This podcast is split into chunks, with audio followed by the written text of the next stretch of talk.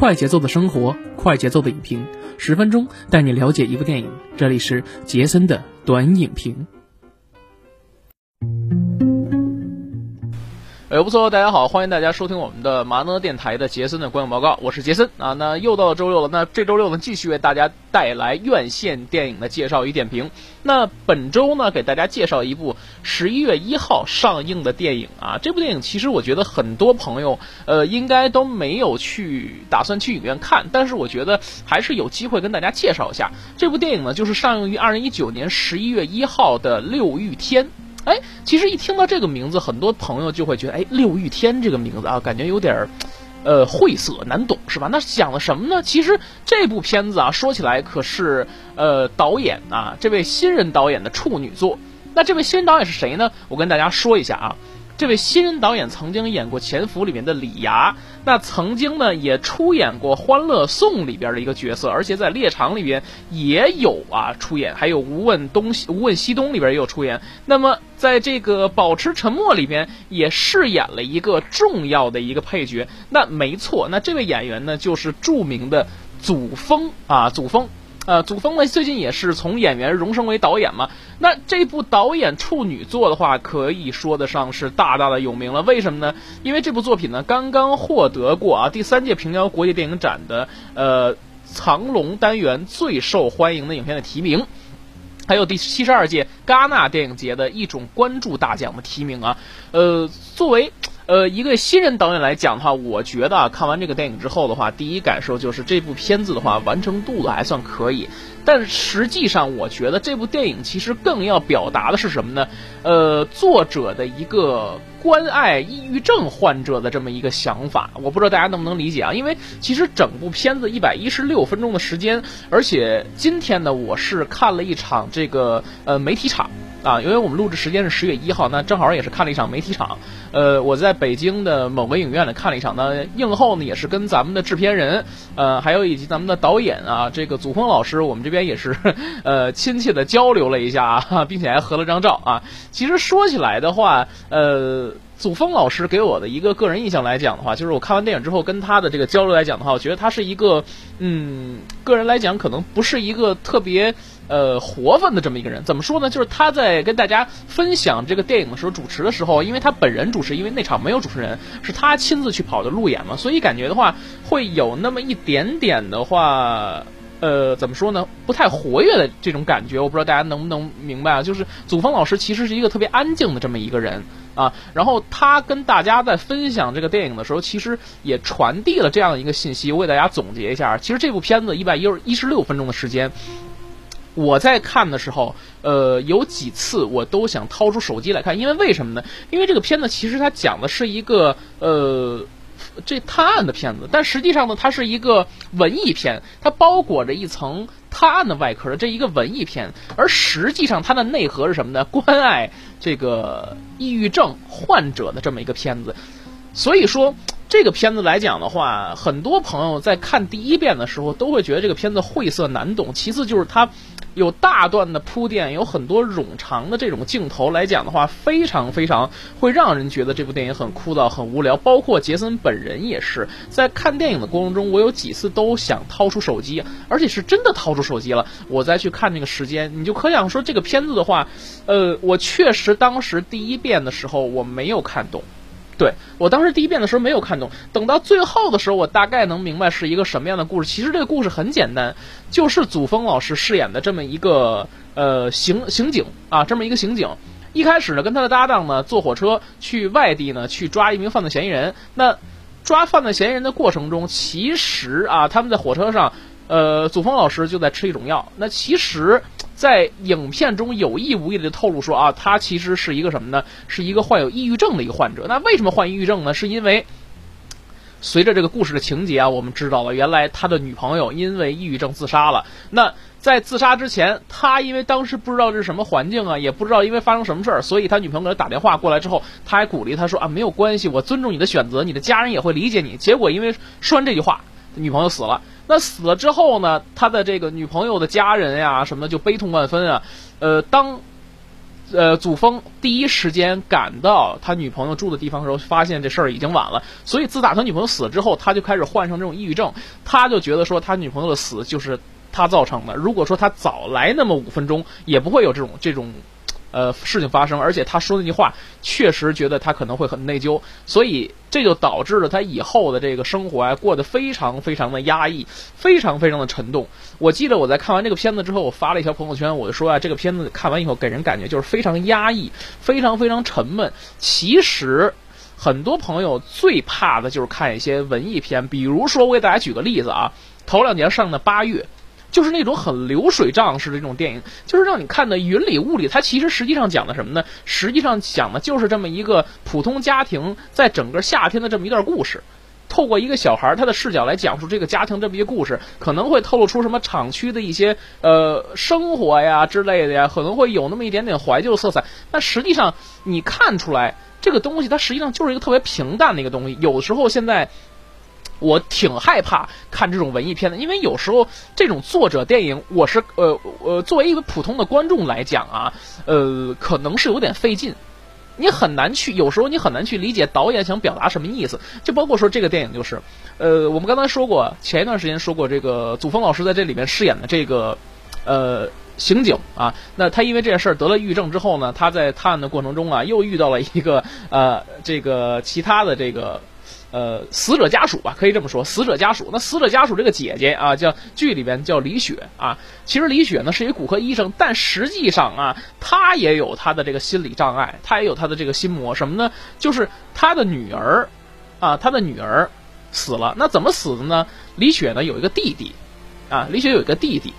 那她跟她弟弟呢一块生活。其实她刚大学毕业不久之后呢，就跟她男朋友结婚了。结完婚没多久呢，又结生下了一个女儿，然后又离婚了。大概女儿两岁的时候，跟她这个丈夫离婚了。离婚之后呢，一直跟她弟弟住。结果呢，有一天呢，她弟弟呀，呃，开车送她去上班。那没想到在这过程中呢，发生了一些事儿啊，发生了一些事儿。发生什么事儿呢？他姐姐呀。呃，寄个快递，然后寄快递的时候呢，然后这边快递员告诉他说这个地址错了，于是呢又赶紧让他翻回来。就在这个过程中呢，没送这个女儿去幼儿园，可能因为这个事儿给忘了。结果呢，大家都上班去了，那把这个小女儿呢扔在了这个车上，八个小时以后才有人反应过来，可是那个时候就已经晚了。所以说的话，从那以后呢，这个李雪啊心里边其实一直呢就对这个事儿耿耿于怀，她的女儿。就没有了啊，这女儿就没有了。之后，她的这个整个人的状态其实不对了，就感觉非常阴郁。包括说，其实这个片子里面，我在想有这么一个可能性，就是说，这个李雪会不会是指使啊，指使这个凶手，或者说跟他合谋吧，一块杀了他的弟弟，为他的这个女儿报仇？我觉得这也很有可能啊，这个东西很有可能。那其实说来说去啊。这个电影你看到最后的时候，你会发现还有一个特点，就是里边可能每个人啊，我觉得大概都会有毛病，都会有毛病。你刚才我们说了，这个祖峰老师饰演的这个侦探啊，叫何斌啊，一般都叫阿斌是吧？那还有一个李雪也有毛病，那甚至还有一个啊，我给大家说一个比较更逗的啊，这个这个点可能我看会有点。匪夷所思，我不知道这个祖峰老师想在里面表达什么东西啊？就是，呃，说是关爱吧，但是你实际上你这样想的话，有点不太符合这种现实逻辑啊。里边有一个女孩叫李婷，这个李婷呢，实际上是祖峰老师饰演的这个阿斌呢，他同事的前女友。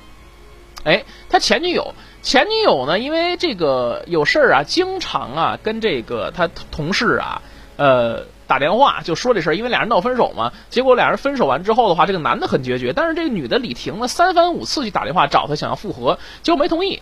然后呢，过了一段时间不理他了。结果在一次探案的过程中，这个李婷也不知道从哪儿找到这个阿斌的电话，给阿斌打电话，就说这个事儿。其实一开始阿斌的这个正常人的反应肯定就是啊，那个你给我打电话，那肯定是找不着他是吧？那我要不要叫他，对不对？结果他不用，他说我找你，说有什么事儿啊？然后呢，没事儿，就是想找你。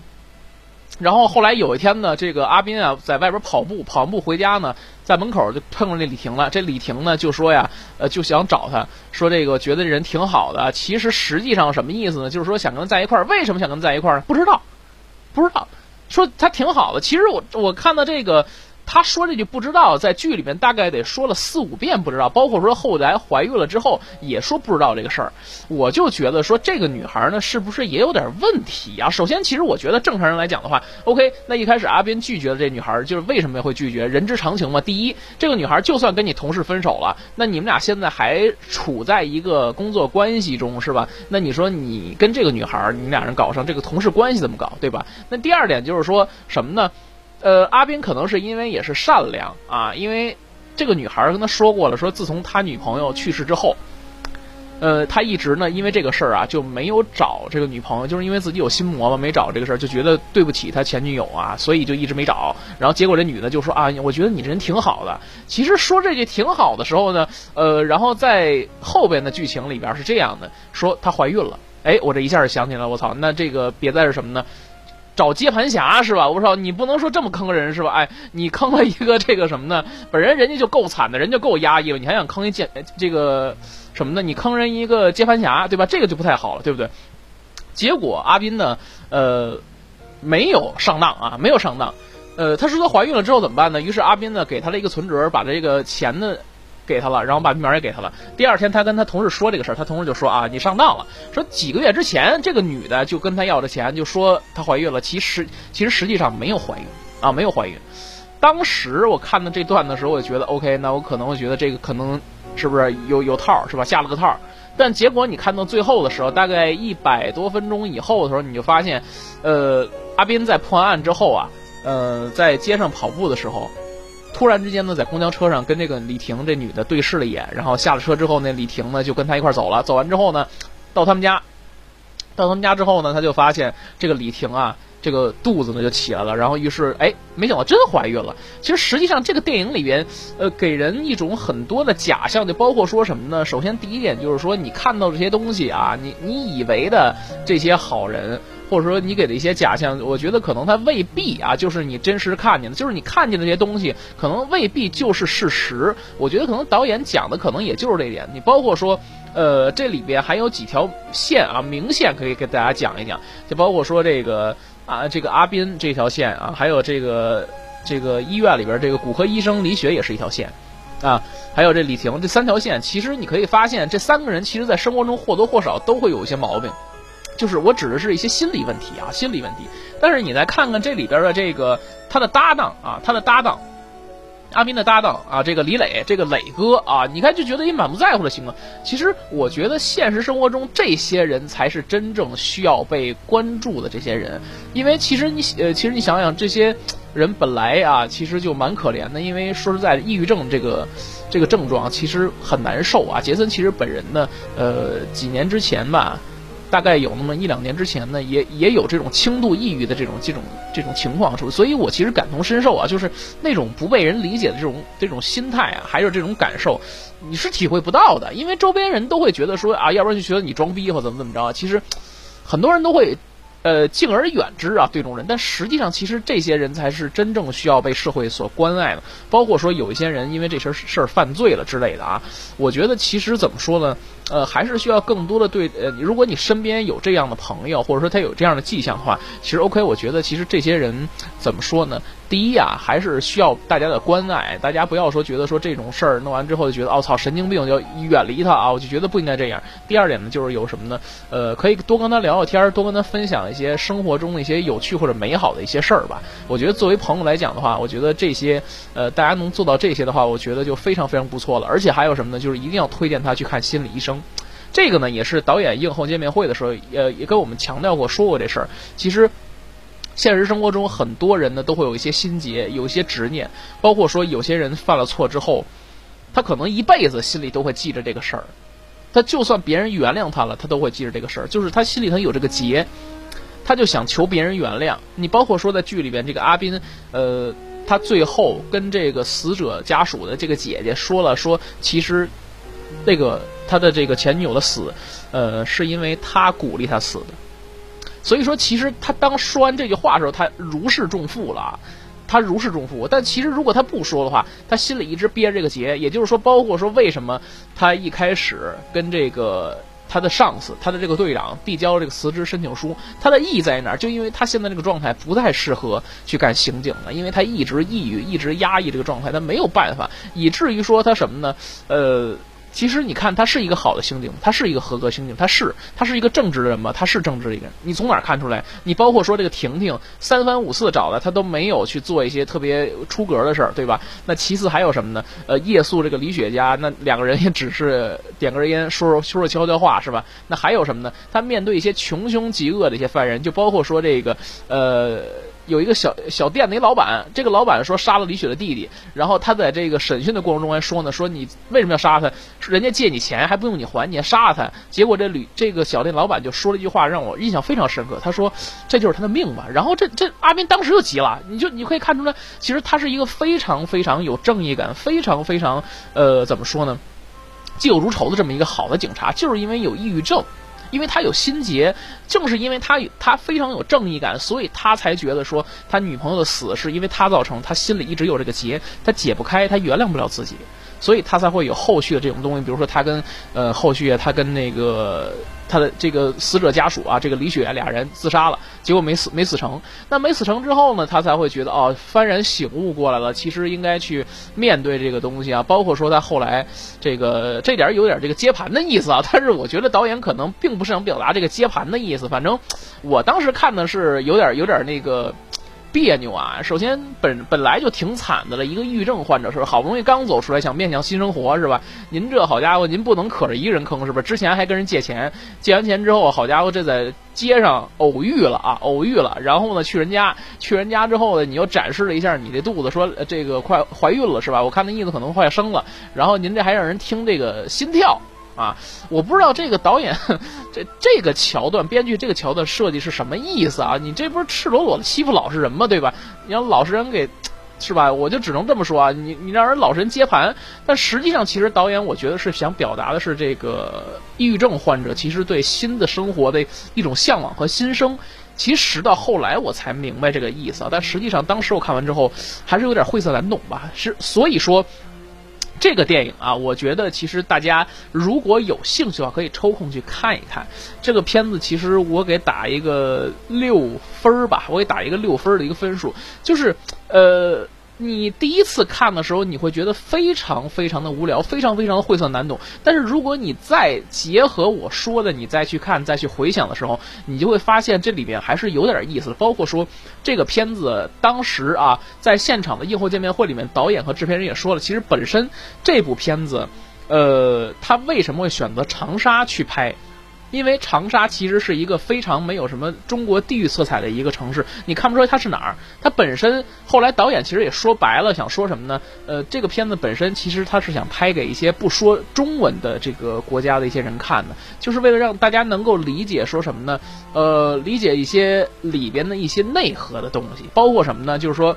让大家抛去啊导演所这个营造的一种假象，但实际上要理解真正的内核就是什么呢？要关爱一些抑郁症患者，就大概是这么一个事儿啊！我不知道大家能不能明白。所以说，你在看第一遍的时候，你可能会被这些假象所迷惑，比如说像刚才我说的这个接盘侠这个事儿是吧？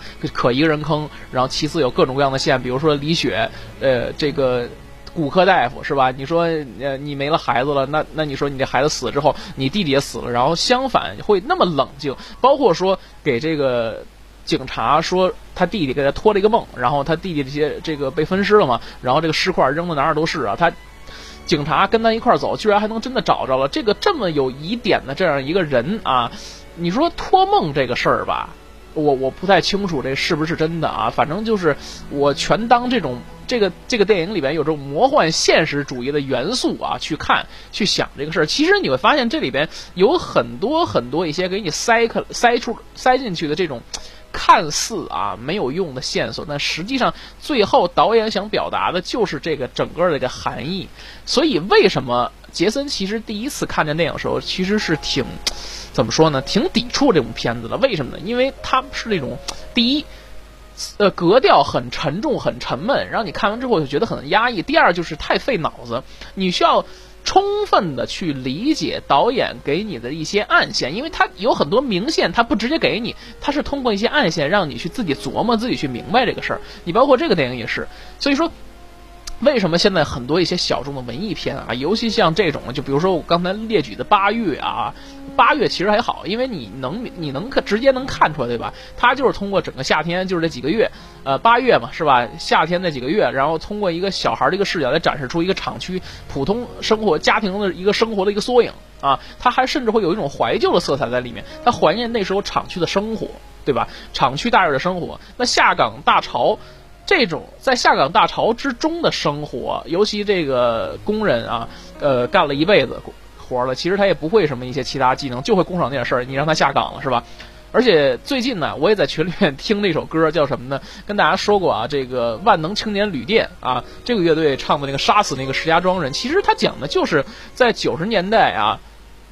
下岗浪潮中，这些之前为国家奋斗过呃一生的这些啊这个工人，他们在下岗大潮中，他们迎来了这样一个心路历程和转折的变化啊。其实我觉得，呃，这个社会上还是要更多的去关注一些呃怎么说呢，一些抑郁症的患者啊，包括一些其他的一些心理疾病的患者啊，就觉得应该去关注一下他们啊。其实导演呢也想表达就是这个含义和这个意思，只不过。我觉得这个片子如果单纯的放在艺术院线里边播放的话，还是会有票房的。但实际上的话，这部片子目前来讲看起来，我们十一月一号正是晚上录制啊，我看起来的话，现在票房成绩应该不算特别理想，因为其实每个院线的话排的场次很少很少，大概一天也就两三场、三四场，差不多也就这样子啊。反正为什么呢？第一，这个片子的话，我说了。呃，有点晦涩难懂，会看完很压抑。我觉得大家其实，在同档期里边可以选择更多的电影，比如说什么呢？呃，像。我们的这个新终结者是吧？还有这个其他的电影，我觉得 OK，大家都能明白，都能理解，而且看得很爽嘛。谁看电影其实都是想看这个爽快感，很少有人会说，哎，我想看一部特别压抑的电影啊。那那没有，我觉得可能过。然后其次，如果说想看这个电影的话，一定是一些文艺片的一些爱好者，或者或者是这个祖峰老师的忠实粉丝啊，或者是一些其他的一个电影。所以说，如果有朋友想看这个电影啊，那请大家一定要做好心理准备，提前要。这个 OK，提前要做一个这个评估。这个这部电影其实是一个特别压抑、特别平铺直叙的这么一个电影，挺晦涩难懂的。所以说的话，大家要做好心理准备去看。但实际上，这个片子其实等等你看懂之后的话，还是有点东西的。但实际上，就整个普通这个，我作为一个普通观影群众的这个角度来讲啊，呃，看第一遍确实有点晦涩难懂。如果不是。映后，我们跟这个祖峰老师啊，我们再去互动交流的时候，其实很多点我们也其实也没搞明白啊，我们也没搞明白，因为其实你也不能乱说，对吧？OK，反正这个电影呢，大概就是这样啊，就是给打一个六分那个分数啊。我觉得其实作为导演的一个处女作的话，可以看出祖峰老师其实他是有这个很大的这么一个什么呢？呃，他想做的一个东西非常大。他想做这个东西，他非常大，他不想做一些很商业化的东西，因为其实这么多年他拍了太多商业的东西了。这些文艺片，其实所谓的文艺片都是作者电影，他想表达作者的一份想法和内心。祖峰老师在映后的时候，其实三言两语一带而过嘛，就是说想关注这个抑郁症患者，让社会更多的去关爱他们。就这么多，所以他拍了这样一部公益。其实说实在的，它是一部公益宣传片，我觉得是 OK 的，没有问题。而且这里面又带一些魔幻色彩，以一个侦探片啊、探案题材的这么一个外壳来包裹这么一个呃文艺片的这么一个内核啊。其实说白了，还是对呃抑郁症患者一种关爱吧。OK，我觉得这部片子的话，大家如果喜欢的话，可以关注一下。如果听到这期节目的话，可能这个片子啊，呃，其实呃。蛮可惜的啊，可能会下映啊，可能会下映，而且会提的可能会提早下映。所以说，大家当听到这期节目的时候，也有可能会在网上会有资源，呃，大家也可以去看一看，了解一下。好，那本期节目就这样，我们下期节目再见，拜拜。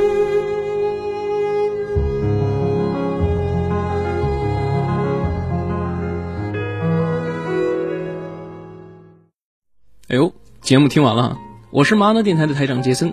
欢迎大家添加干嘛电台官方微信，微信 ID 是文博小号的全拼，加入我们的社群，一起交流成长吧。干嘛电台扫清你人生路上的所有坑，付费订阅请关注微信订阅号干嘛播客。